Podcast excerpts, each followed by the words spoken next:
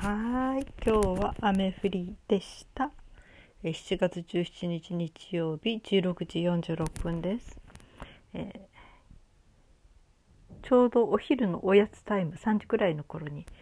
散歩がてらちょっと近くのパン屋さんにパンを買いに行ってきました。なんかね、あのーちょっと雨の中でも歩いたら癒されるかなとか思ったんですけど、あまりにも雨の音が激しくて。えー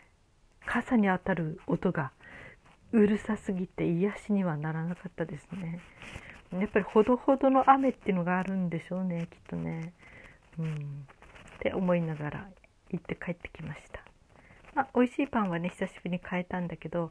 でも私は何を履いてったかというと、えー真冬にねあの外側がこうビニール素材ビニールっていうのかな？雪とかついていいやつ。中側がえーフリース。でこう本当にあったかいズボン。それを履きました。要するにそういうの履いていかないと冷房がきついのでね、うん、でそれを履いて、うん、お店にまあ3分ぐらいはか5分はなんとか入れましたね、うん、本当に夏の必需品なんですよね。冬の保温下着はね。保温下着とか保温のものはね。本当に。はい。まあね。この雨の日の音ですよね。まあ都会はねアスファルトでバシャバシャって弾く結構雨の日はうるさいんだけどあの農家に一度行ったことがあってその時の雨降りすごい静かでね土がみんな雨の音を吸収していくんですよね。ただ傘を差して出るとやっぱり傘に当たる音があまり激しいとねやっぱりあれだなっていうのはあるんですけどね。うんまあそれでちょっと傘についてインターネットで調べてみましたね。傘の歴史、うん、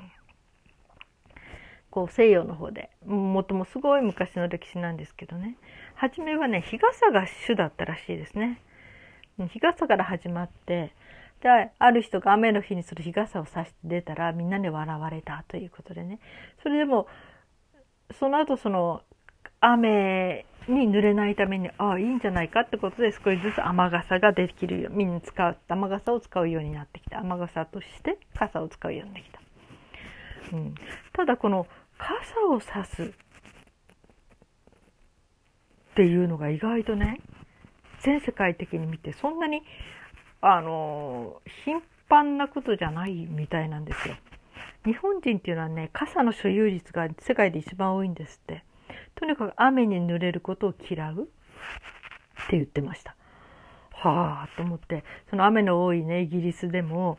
それからあのすごいもうスコールみたいなバーってすごい雨が降るようなとこ。そこはねもう雨が降ったら家から出ない。雨が上がってから出かけていくっていうのが普通だっていうことも書いてあって。そうなんだとか思いましたね。まあ日本みたいにねこうね多湿なところで雨が多いところはその雨が降ったら外に出かけないってんじゃ仕事できないですもんね。っていうことを思いながら。うん。雨の日。ねそして昔は日本ではその昔その傘はね紙、うん、紙の上に油紙油紙その上になんかそういう油とか塗ってそして雨を弾いていたっていうのがというのから始まったらしいですね。それから昔の傘西洋の傘とかね、うん、はとにかく閉じなかった開きっぱなしっていうことも言ってましたね。その閉じるようになったこともまず画期的なことだしその後だいぶ経ってから折りたたみ式傘っていうのができたのも画期的なことみたいですね。ただね、こういうネットでこういうサイト書いてあったサイトもあってね、うんと、なんで傘というのは進化しないんだろうかって書いてて、ああ、私と同じこと考えてる人いると思って、私もね、小さい時からなんで傘ってみんな同じ形で、もっといろんな傘があってもいいのになんで傘ってみんな同じもの持ってんだろうと思ってすごい不思議でしたね。でもやっぱりそれと同じようなことを考えてる人がいるんだなって今日初めて知りましたねネット検索してて。でその人が言うにはとにかく傘に対してあまり西洋の人たちっていうのはあの関心がない。日本人ほどね。だからその傘が進化しないでいる。じゃないかと。ああそうなのかって。そのね、えー、傘を持つのが当たり前の日本から見ると傘を使わないとかねあんまりほとんど、えー、必要としないとか雨が降ったら家から出ないとかそういう方が不思議でたまらないけどでもそういう人国の人たちにしてみるとねもう傘っていうのはさほど必需品じゃないからあれなんでしょうね私いずれいつかな驚いたことがあってあのイギリスにいる男の子、うんあのまあ、息子みたいな年なんだけどその子が日本に2回ぐらい遊びに来て来たことあるんですね。で、えーとまあ、その時は夫も有給休暇を取って彼をいろいろと案内してくれたんだけど車で。であのでその男の子と出かけた時に途中で雨が降ってきたんですよ。で私は待ち合わせ場所にあのいたんだけど向こうからずぶ濡れになって歩いてくるんですね。でびっくりした普通だったらあそこまでひどい土砂降りの中を日本人の普通の人は歩かない。それがその子平気で歩いてきてて驚いちゃって普通ならまあね近くに100円ショップがあれば100円ショップ行って傘買うとかまあ軒下に入って雨宿りしてるとかあんまり土砂降りの中を濡れて歩いてる人っていないですよね。って思ってすごく驚いたことがありましたね。うん、やっぱりそのねイギリス人の人はあんまり傘をささないのかしらね本当に。っていうのは今日検索しててそうなのかとか思ってね。で濡れることをさほど嫌がらない。その日本人ほど日本人ってその雨で濡れるってことが特殊っていうかもうほとんど濡れたくない。というですよね全体的に、うん、それでやっぱり世界的に傘の所有率が一番という。すごいなと。だからこのね傘をすごく大切に思っているよく使ってる日本でこそ新しくその傘っていうものをどんどん進化させなくちゃいけないんじゃないかって進化させた傘の発祥地になっていいんじゃないかってその人書いてたけど本当にそう思いますね。ただ残念なことに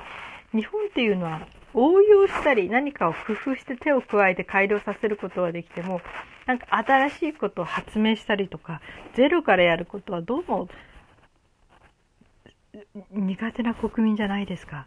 って言ったら怒られるか。まあ IT の方とかではね結構いろんなね人たちがすごいいろんなことを発表してるし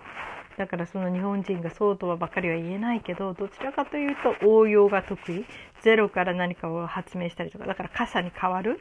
何かそういうものを本当に新しい何かをこう発明していくとかねうんなんかそういうことが苦手なような気がしちゃうんですけどね。国民性的にもそうですよね。決められたことをやるとかみんなにと合わせてやるとか。なんかそういうことが得意でこう一人だけ飛び抜けて何かすごいこう自己主張するとか新しい発明をするとか違う考え方を持つとかっていうのはどうも苦手なような気がしてたまらないんでしょうですけどどうなんでしょうね。まあというわけでその傘のことでそういうふうに考えていて。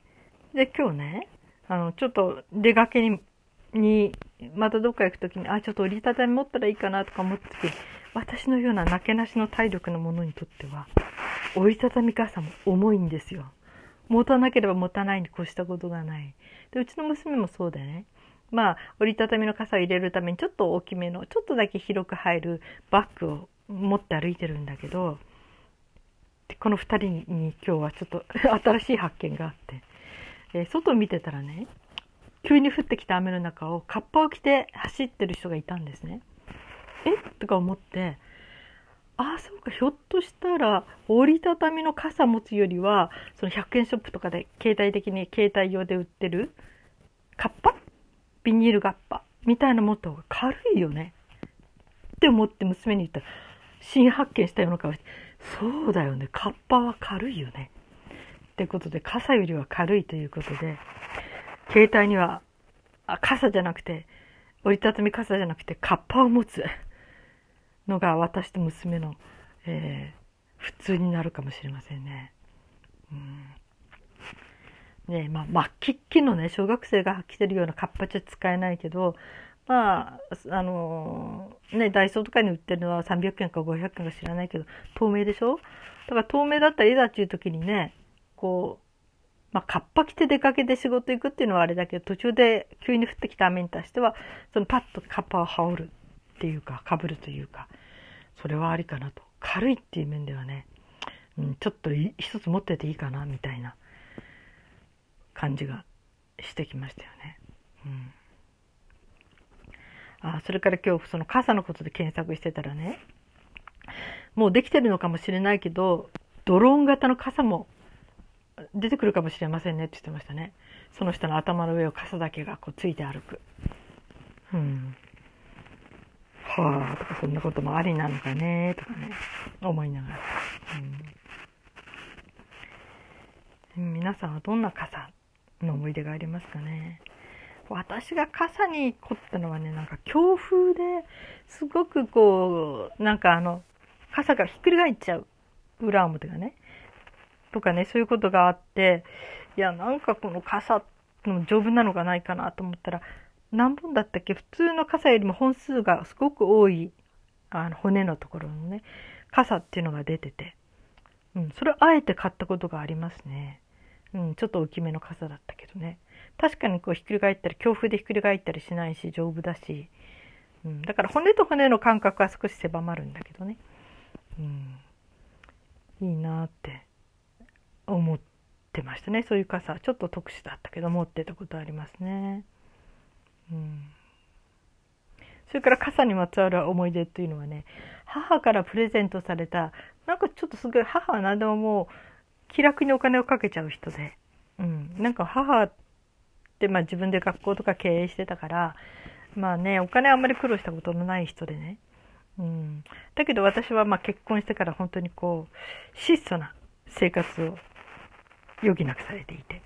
だからね、子供のことでも、ゆりかごやなんかにしても、母がいいねっていうものと、私たちが普段が使ってるものは、だからゼロが一つか二つ違っちゃうっていうことがあって。うん。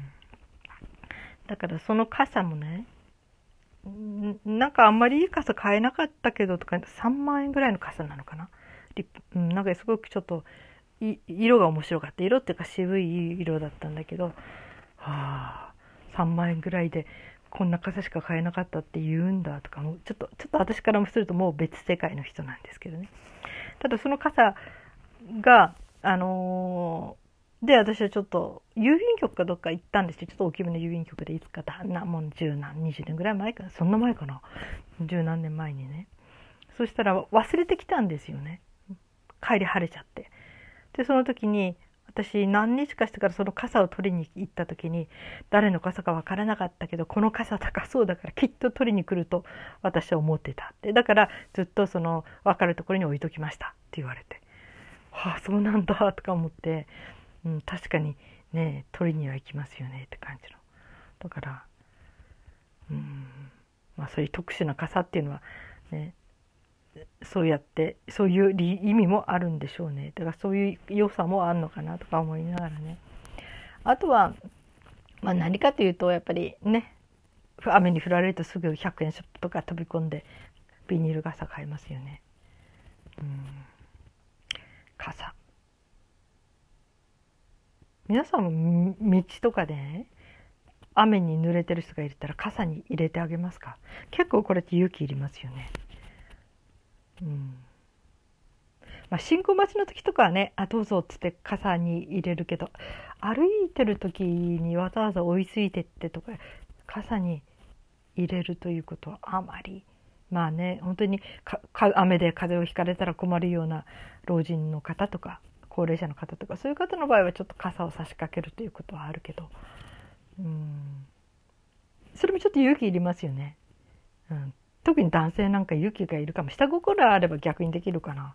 女性が濡れてたらパッと「あそこまであの入りませんか?」とか言って傘を差し掛けてあげるとかね。それはありですよね。結構嬉しいもんですよねそれってね。うん。それとか自分の傘を渡しちゃうとかね。かっこいいですねそれもね。自分あ僕はもうすぐ近くなので濡れていきますからどうぞお使いくださいとか言って貸してくれる男性とかいたらうわっとか思いますよね。うん。傘の思い出ね。あと傘。傘。ね傘って帰ってきてからがねみんな、えー、広げて干してるんでしょうかね。それもまたね広げて干せるだけの場所があればいいけどまあお風呂場に干してたこともあるかな乾くまで。まあねその濡れたまま傘立てに入れておくっていうのが普通なのかもしれないですけど濡れないはずの傘まで濡れちゃったりとか、うん、一番ベストなのはやっぱり一旦広げて乾かすことなんでしょうね。まあ、今度その傘の扱い方とか手入れね手入れ法みたいな調べるときっと出てるんでしょうね。うん、カッパねカッパカッパになるとあの服とかあれが濡れますよね。バッグとか靴とか靴はまあ雨雨の中で道路で濡れちゃうかもしれないけどただねリュックサックみたいなものでもその上にカッパみたいなのがはあのかぶれるような、うん、あそれは勝手にかぶればいいのか。中にそのね逆かな？そのカッパがその中にリュックとかいろんなものを取り込んで、えー、その上にかぶれるようなそういう余裕のあるカッパっていうのも出てたと思うしね。今でもカッパレインコートレインコートとは違うよね。レインコートとは言わないですよね。うん。カッパっていうのかなみんな。何て言うんだろう。うん、で私長靴好きなのでねちょっと雨降るとすぐ長靴履きますね。うん、あのちょっとそれなりに一応おしゃれっぽいのなんだけどゴム長ね。うん、そんなんでね。はい。まあね雨の日はちょっと気が落ち込んだりもしますが。まあねえーカンカン照りが続いた時の雨というのは土やなんかにとってはすごく、えー、あれなんでしょうね、うん、恵みなんでしょうね。あ面白かったですよ。うちのすぐ下に、えー、